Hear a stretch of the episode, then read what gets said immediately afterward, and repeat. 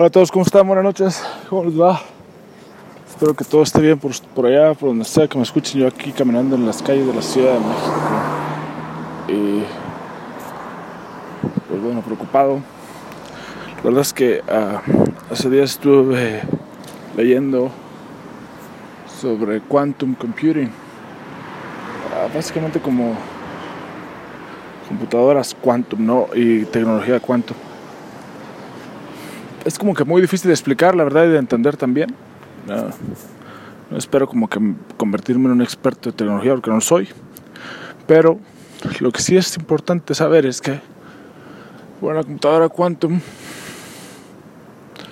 eh, la normal tiene como 1 y 0, ¿no? O sea, la información puede viajar y puede viajar y, todo, y solamente viaja entre 1 y 0 y los slots en los que se almacena o se maneja información está en 1.0 y es bien limitado. Eh, con, con la tecnología quantum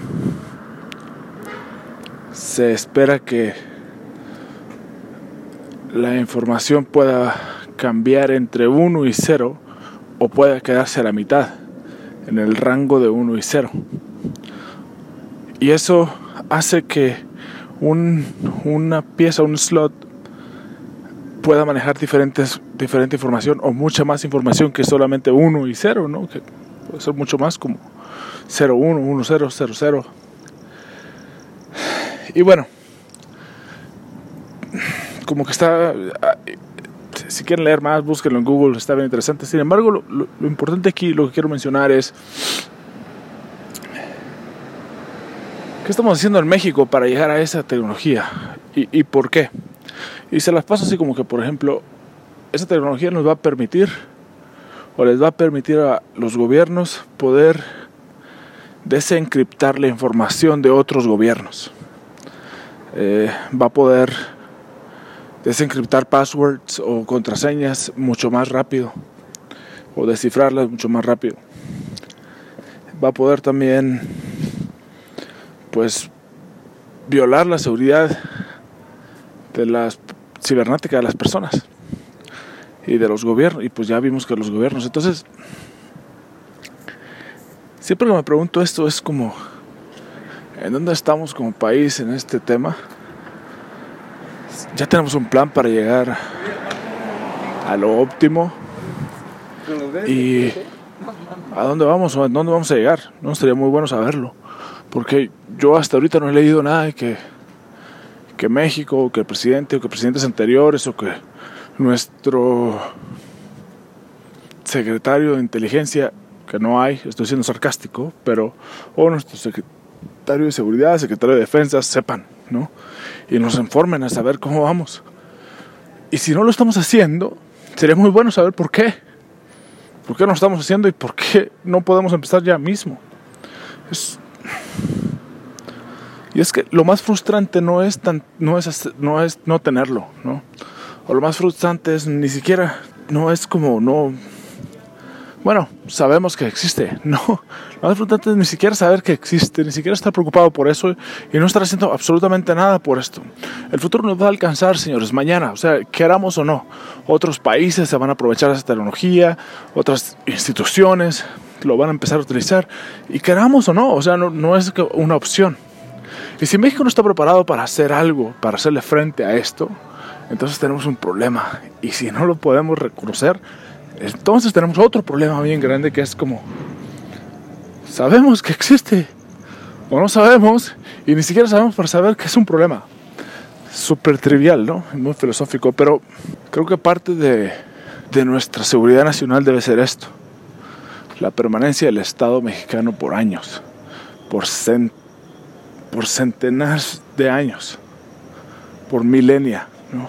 Eh, yo estoy bien preocupado por esto porque nunca estoy viendo un plan para la supervivencia del Estado mexicano. Nunca lo veo. Y no lo veo, no lo sé por qué. O sea, no, no lo he estado viendo. No, nos estamos preocupando porque a quién se va a hacer rico mañana, quién va a estar este, en las noticias, porque el presidente dice algo en la mañana, porque. No sé, la posición que tengo es como más importante que el pueblo mexicano. Eso es preocupante, porque nos está comiendo el, el mandado todos los demás. Todos los demás nos están ganando el mandado. ¿Y qué es lo que estamos haciendo nosotros? Siendo bien reactivos.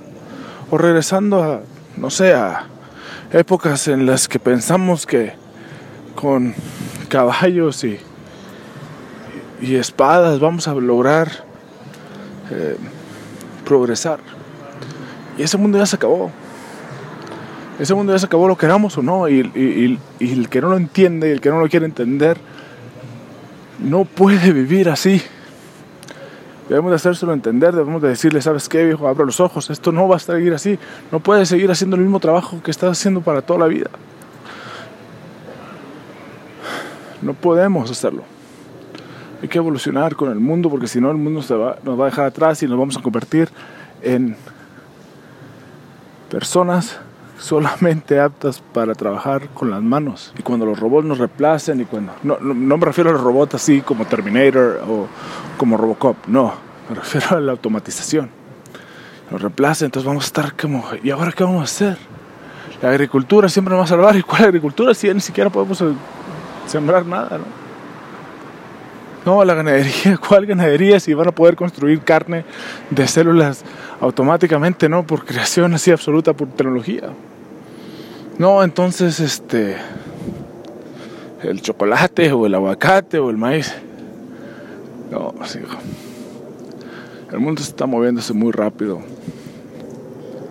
Si no estamos haciendo algo, empezamos a preguntar por qué no lo estamos haciendo. ¿A quién le interesa que no lo hagamos? ¿Quién quiere mantenernos así? ¿Y por qué quiere mantenernos así? Y si no tenemos una respuesta concreta, entonces exijamos tener un plan para llegar allá. No nada más estemos viviendo por vivir. Eso no tiene caso. Dios no nos puso aquí para eso. Dios no nos puso aquí para... Ah, nada más, ahí vas a respirar. No, Dios nos puso en México porque sabe la capacidad de los mexicanos. Porque sabe que los mexicanos están destinados a gobernar el mundo. Y porque sabe que tenemos que adaptarnos a eso. Y no pedir más, menos que eso, no exigir menos que eso, que gobernar el mundo, señores y señoras. Si nos conformamos con, esto, con menos, estamos nada más respirando. Denme su opinión. Ya saben dónde encontrarme. Siempre es un placer escucharlos o leerlos. Gracias.